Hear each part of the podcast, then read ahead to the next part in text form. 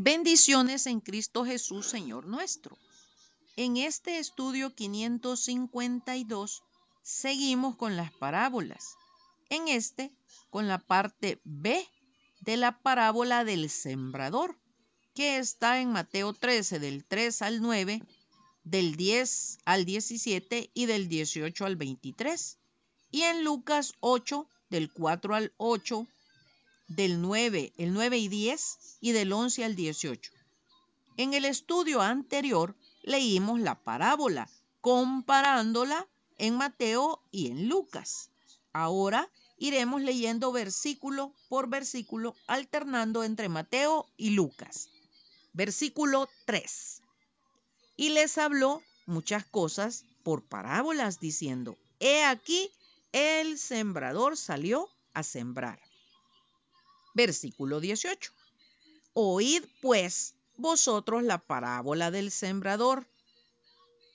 Lucas 8:11. Esta es pues la parábola. La semilla es la palabra de Dios. Versículo 4.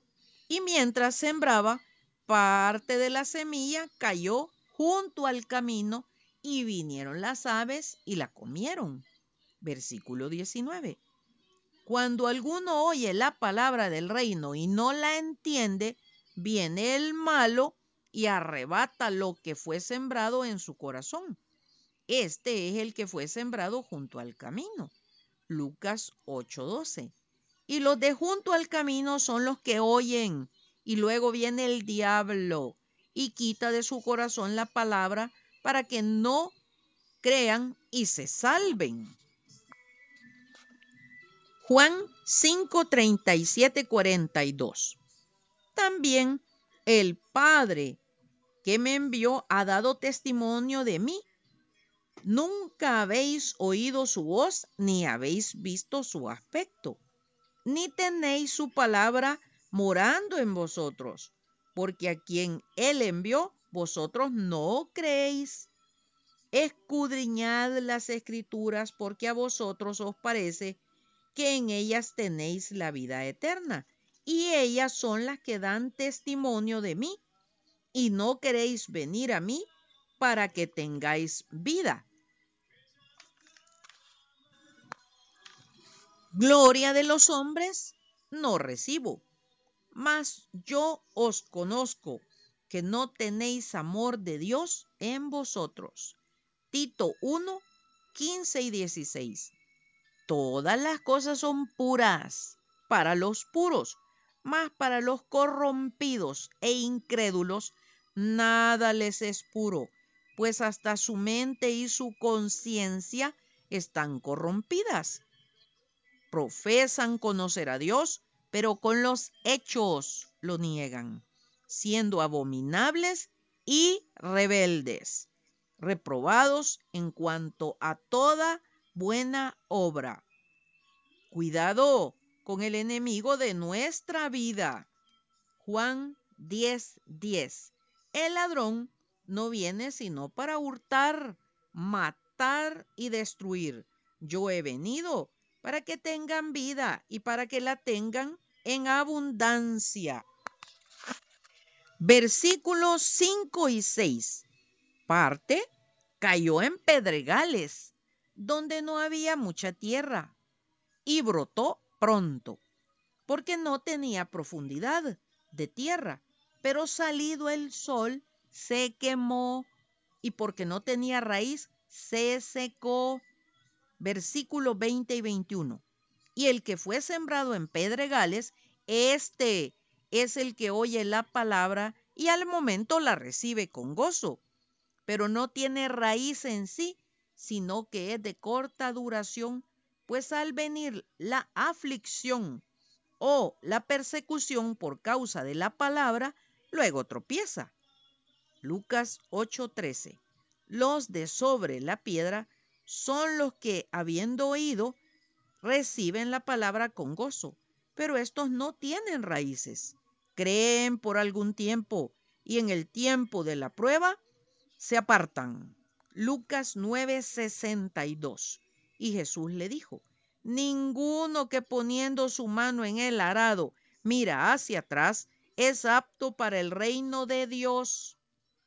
Primera Pedro 1, 6 y 7, en lo cual vosotros os alegráis, aunque ahora por un poco de tiempo, si es necesario, tengáis que ser afligidos en diversas pruebas, para que, sometida a prueba vuestra fe, mucho más preciosa que el oro, el cual, aunque perecedero, se prueba con fuego, sea hallada en alabanza, gloria y honra cuando sea manifestado Jesucristo.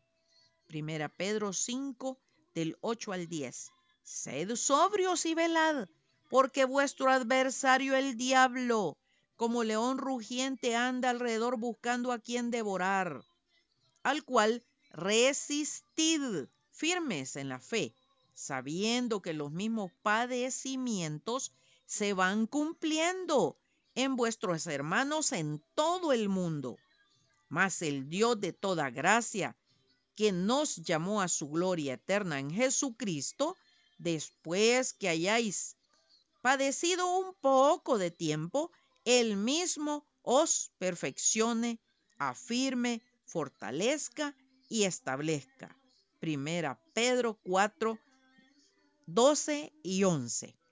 Amados, no os sorprendáis del fuego de prueba que os ha sobrevenido, como si alguna cosa extraña os aconteciese, sino gozaos por cuanto sois participantes de los padecimientos de Cristo, para que también en la revelación de su gloria os gocéis con gran alegría.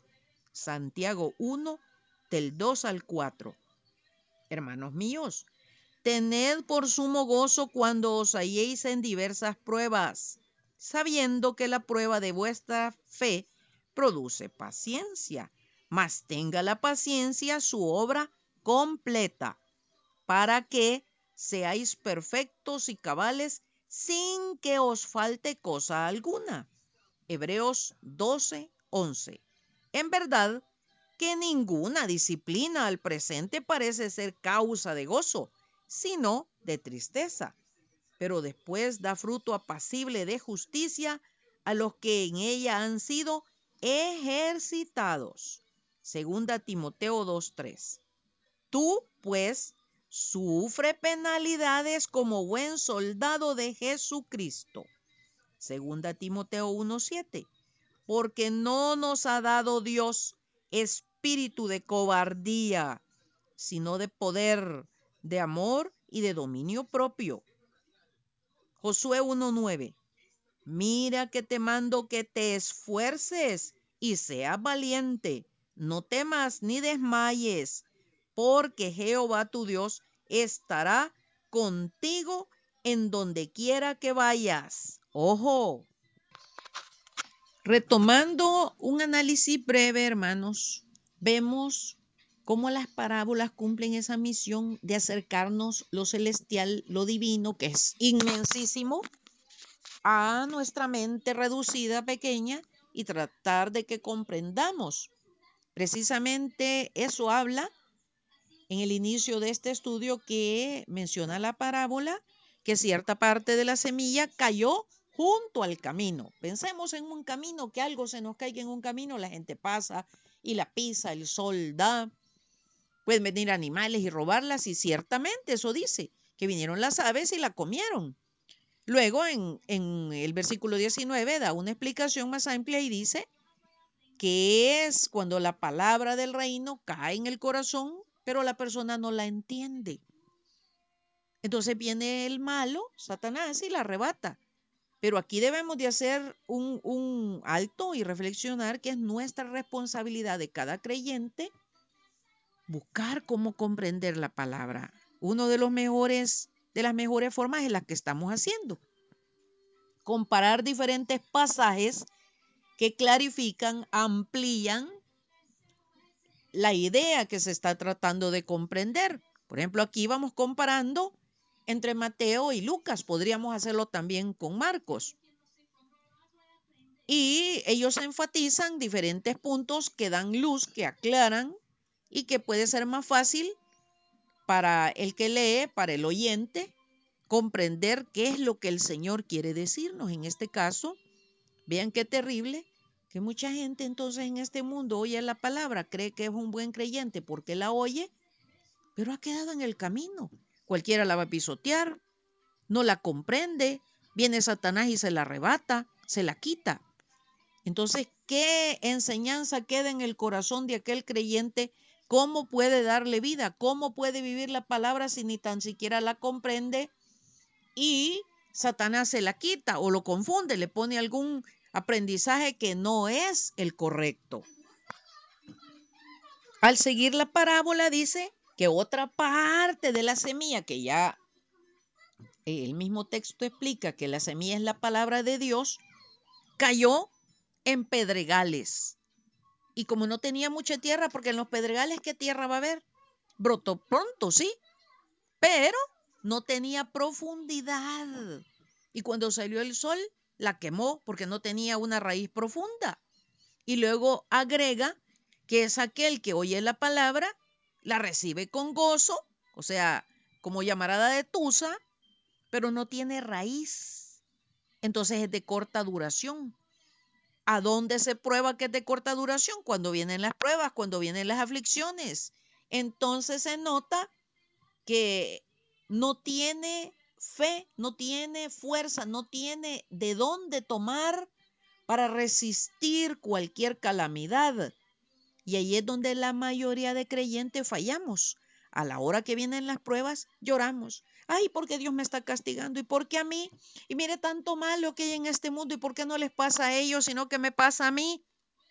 Y luego, en varios pasajes que leímos, explica que Dios al que recibe por hijo disciplina, lo pule nos compara al oro, que siendo un metal es refinado, cuanto más nosotros que vamos para una vida eterna se nos olvida y perdemos de vista, hermanos, que las pruebas deberían de darnos gozo, deberían de darnos gozo, aunque parece contradictorio, pero es la forma de pulirnos, es la forma de prepararnos para llegar de la mejor manera al reino eterno de nuestro Padre. Por eso dice un pasaje que hagamos tesoros en el cielo donde son eternos, pero para eso hay que hay que sufrir desde luego en esta tierra, el mismo Señor lo dijo. Que en este mundo tendremos aflicción, pero que confiemos. No en el pastor, no en el vecino, no en el dinero, no en la salud, no en el doctor, no en los hospitales, sino en Él que tiene todo el poder, porque a veces del diente al labio, así tal cual como dice aquí, somos buenos para hablar, pero la raíz no tenemos profundidad al hablar no creemos en realidad. Solo hablamos por aparentar que somos buenos creyentes, pero en el corazón no tenemos raíces profundas y cuando viene la calamidad no aguantamos. Por eso él dijo, confiad, yo he vencido al mundo. No falta fe, hermanos. La fe es nuestro mayor tesoro en esta tierra. La misma palabra dice que no es por vista, sino por fe, tampoco es de sentir, porque ahí es otro grave error que cometen una gran cantidad de hermanos que quieren sentir y los sentimientos están viciados. Las emociones y los sentimientos la maneja Satanás. ¿Cuánta gente se suicida?